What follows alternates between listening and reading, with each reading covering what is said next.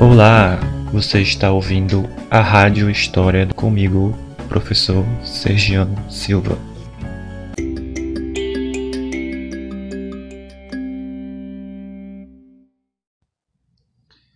Olá pessoal, aqui quem fala é o professor Sergiano Silva. A partir dessa semana a gente vai começar a ter conteúdos propriamente de história. Semana passada foi só uma semana de acolhida. Então, a partir de hoje, dessa semana, a gente vai ter aulas propriamente de história. Como eu falei para vocês, nesses primeiros três meses do ano, do ano letivo, a gente vai fazer uma revisão do que foi é, estudado no ano passado. Então, Uh, a gente vai fazer uma retomada do que foi dado para vocês na série passada. No caso de vocês, na, na oitava série, né? Vocês que estão no nono ano agora. Então, a partir de hoje, a gente vai rever alguns temas da, que vocês estudaram na oitava série, ok? É, essa forma de dar aula através de áudio é, uma, exatamente a pessoa chama de podcast, é uma das formas que eu tenho de, de expor uma aula. Eu espero que vocês gostem, porque vocês podem dar, dar pausa em qualquer momento e depois voltar, se vocês perderem alguma coisa. Mas de qualquer modo, ainda vou estar disponível para vocês para tirarem algumas dúvidas também no WhatsApp, ok?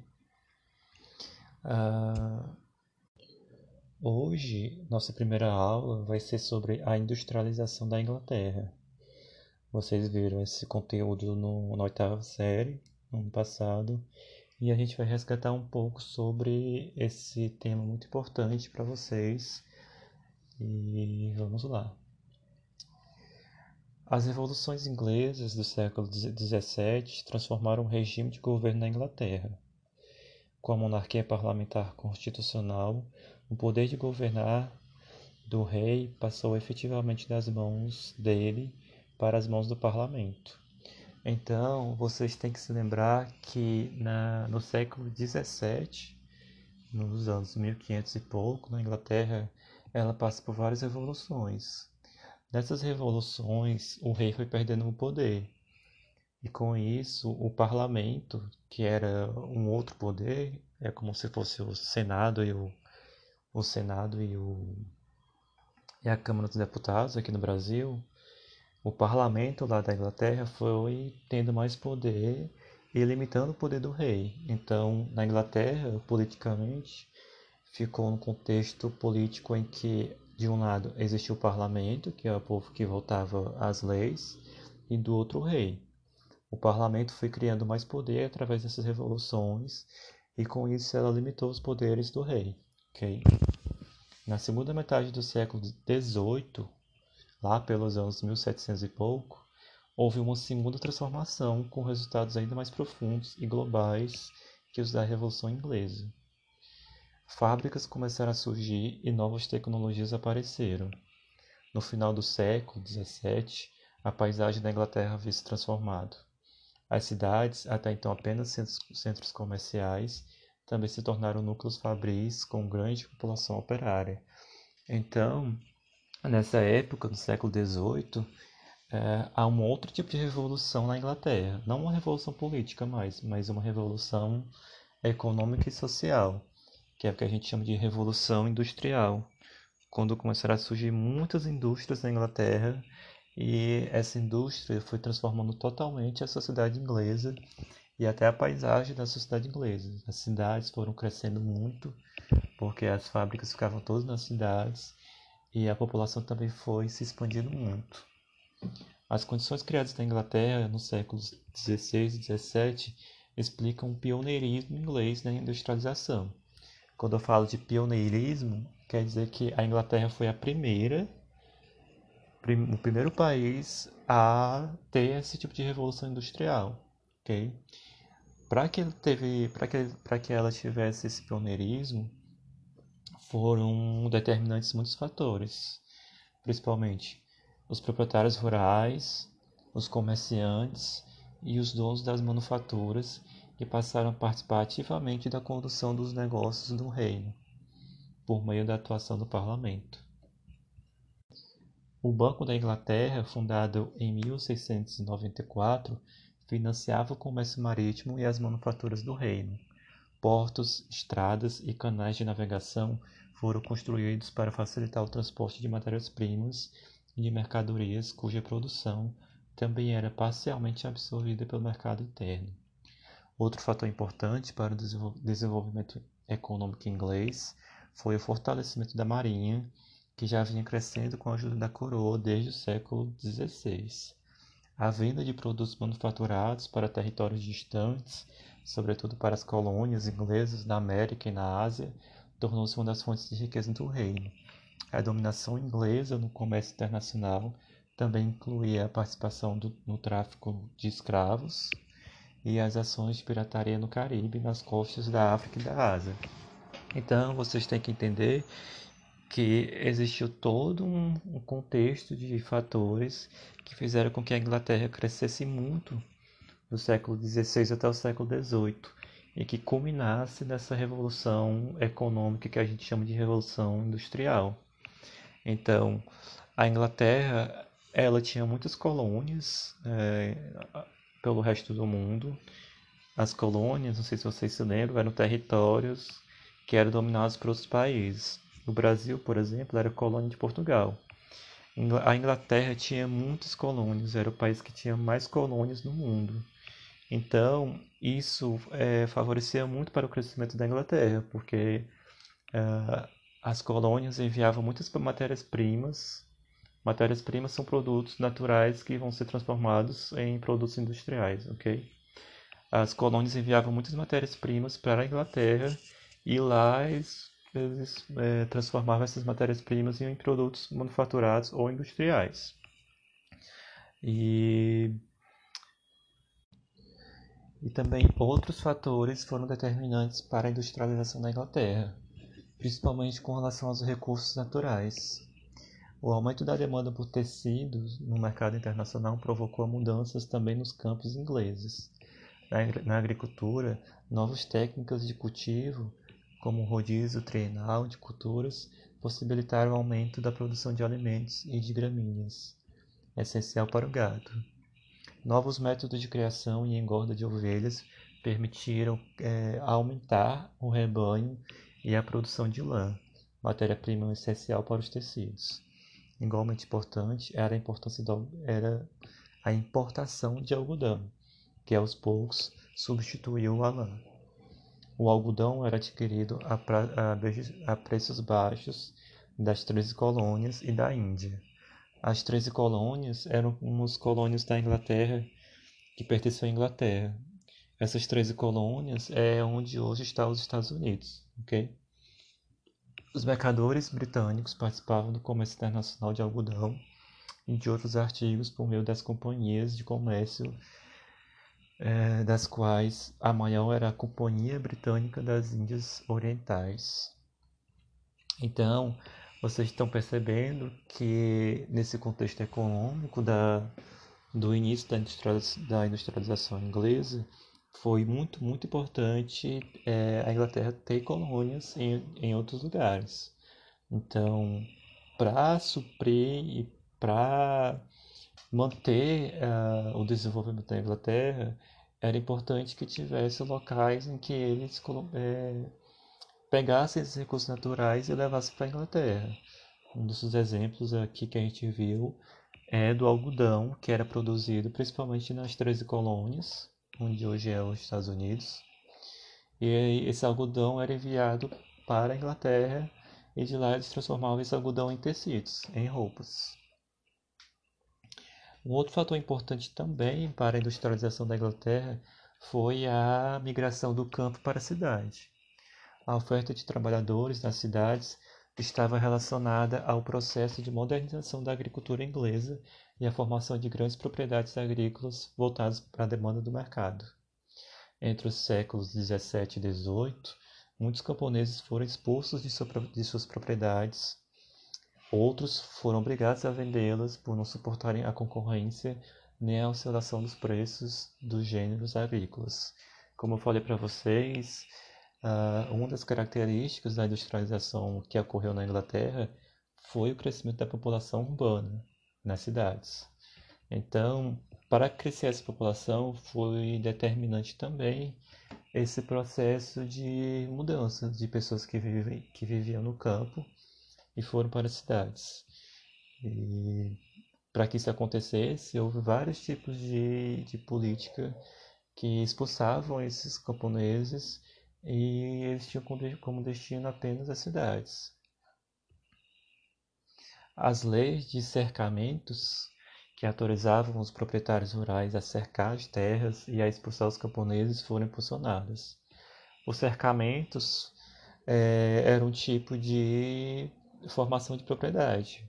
Existiam terras que não tinha dono de ninguém, que ninguém era dono, praticamente, e as pessoas, um, um dono de uma fazenda, por exemplo, simplesmente pegava esse terreno, colocava uma cerca e dizia que aquilo era dele. Então, esses locais, que eram, que eram lugares em que as pessoas plantavam algumas, plantavam algumas coisas, e que mesmo plantando ninguém era, não era dono de ninguém, essas pessoas que costumavam plantar e usar essas terras acabavam sem condições de manter é, o seu próprio sustento.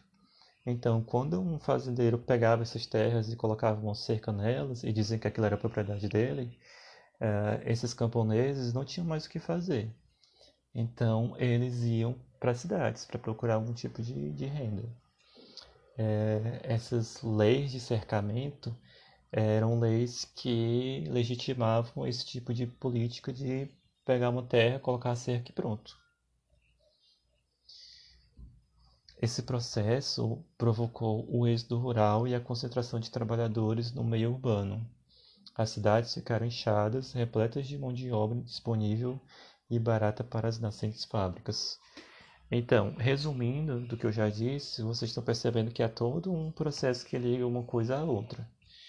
Uh, havia colônias que enviavam matérias-primas para a Inglaterra, e isso facilitava o crescimento das indústrias, que lá as indústrias pegavam essa matéria-prima e transformavam em outros produtos. Havia um, vários recursos naturais né, que essas colônias enviavam para a Inglaterra, que era muito importante para as indústrias. Havia condições financeiras, havia um banco específico que financiava essas indústrias e havia mão de obra para essas indústrias que vinham exatamente do, do campo, onde, onde os camponeses eram expulsos e eles eram obrigados a ir para as cidades procurar algum emprego. Com, eles eram tinham mão de obra muito barata e isso facilitava a, a contratação deles pelas indústrias. Mas antes de surgirem as fábricas, vocês têm que é, entender que houve todo um processo também de evolução, de desenvolvimento dos processos, dos meios de uh, transformação de matérias-primas. Até o surgimento das fábricas, outras formas de organização da produção predominavam. Uma das formas de você produzir transformar uma coisa, como vocês devem conhecer, é o artesanato no artesanato, em geral, uma só pessoa faz o trabalho. Né? A pessoa pega um, um, uma matéria-prima da natureza, tipo barro, vamos dizer assim, e transforma aquele barro num, num jarro, ou numa panela de barro, enfim. Isso é um, é um artesanato. É só uma pessoa que faz esse trabalho e a pessoa está pegando algo da natureza e transformando. O artesão conhece o processo completo nesse sistema domina as fases de produção e organização do seu tempo. O, o, a pessoa que faz artesanato, ele compra as matérias-primas, ele mesmo maneja as, as matérias-primas e as ferramentas e ele mesmo vende o produto.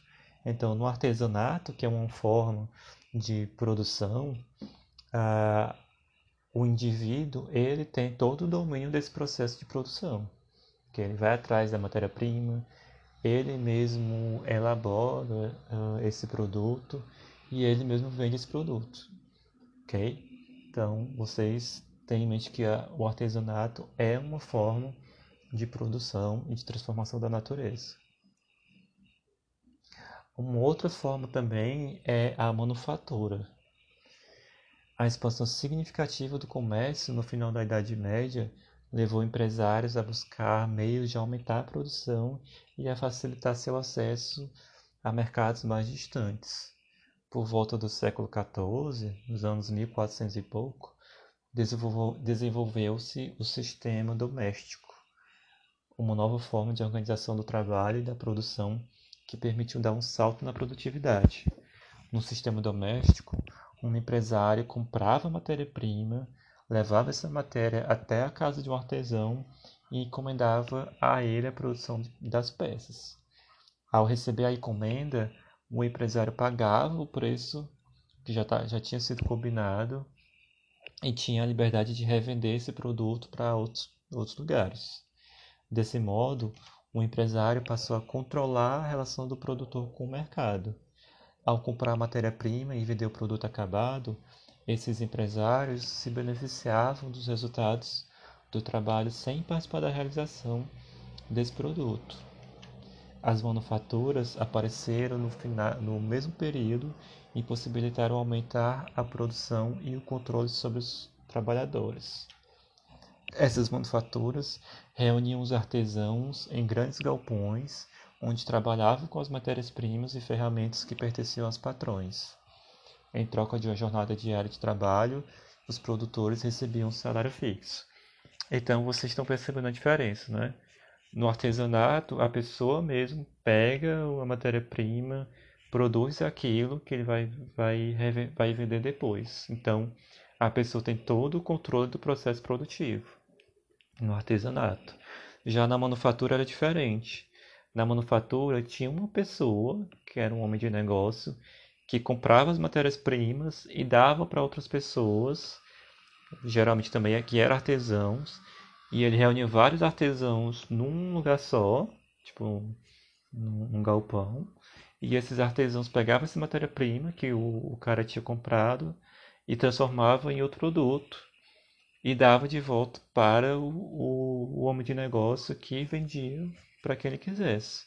Então, os artesãos que produziram, no, que, produz, que produzem na manufatura, eles não têm todo o domínio desse processo, porque não foi eles que compraram, não foram eles que compraram a matéria-prima e não vão ser eles que vão vender essa, é, o produto final.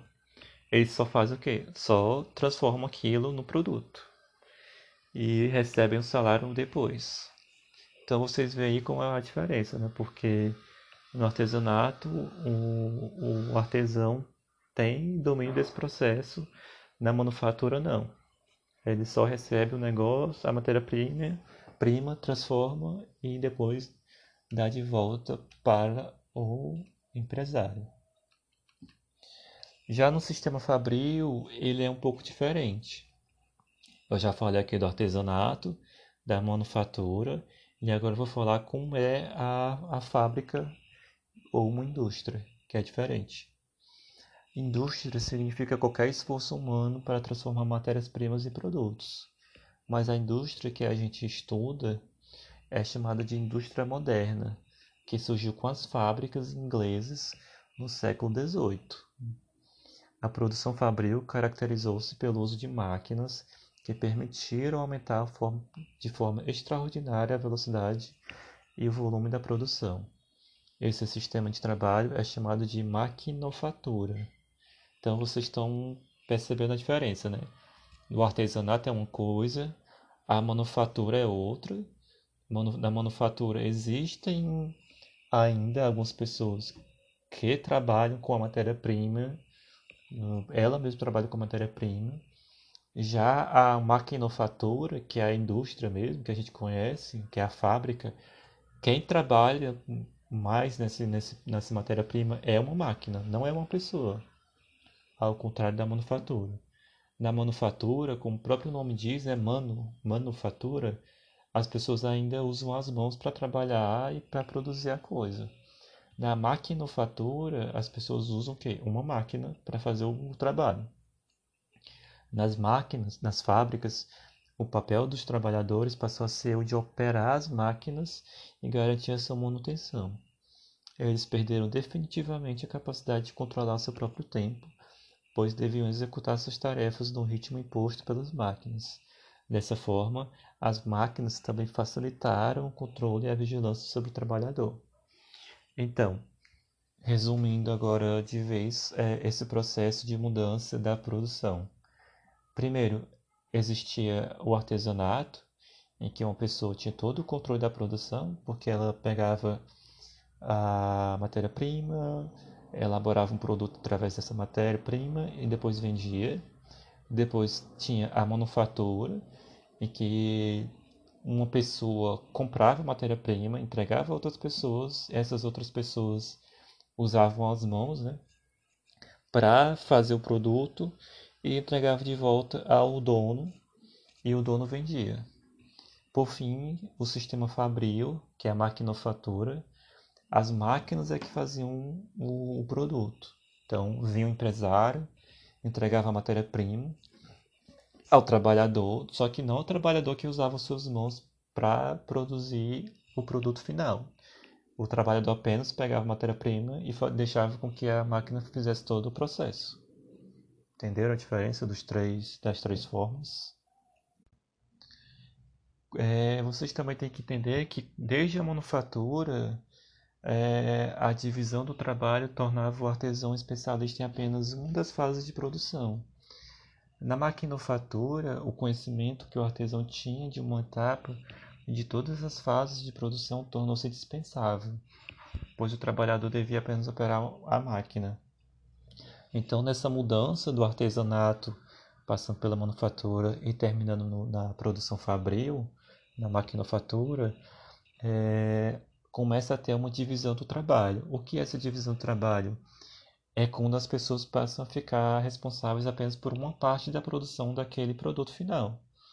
É como hoje em dia, por exemplo, uma fábrica de, de automóveis, tudo ali é dividido, a divisão do trabalho lá. Ah, umas pessoas fazem apenas as portas, outras pessoas fazem apenas a pintura do carro, outras pessoas produzem apenas a, a parte mecânica do motor.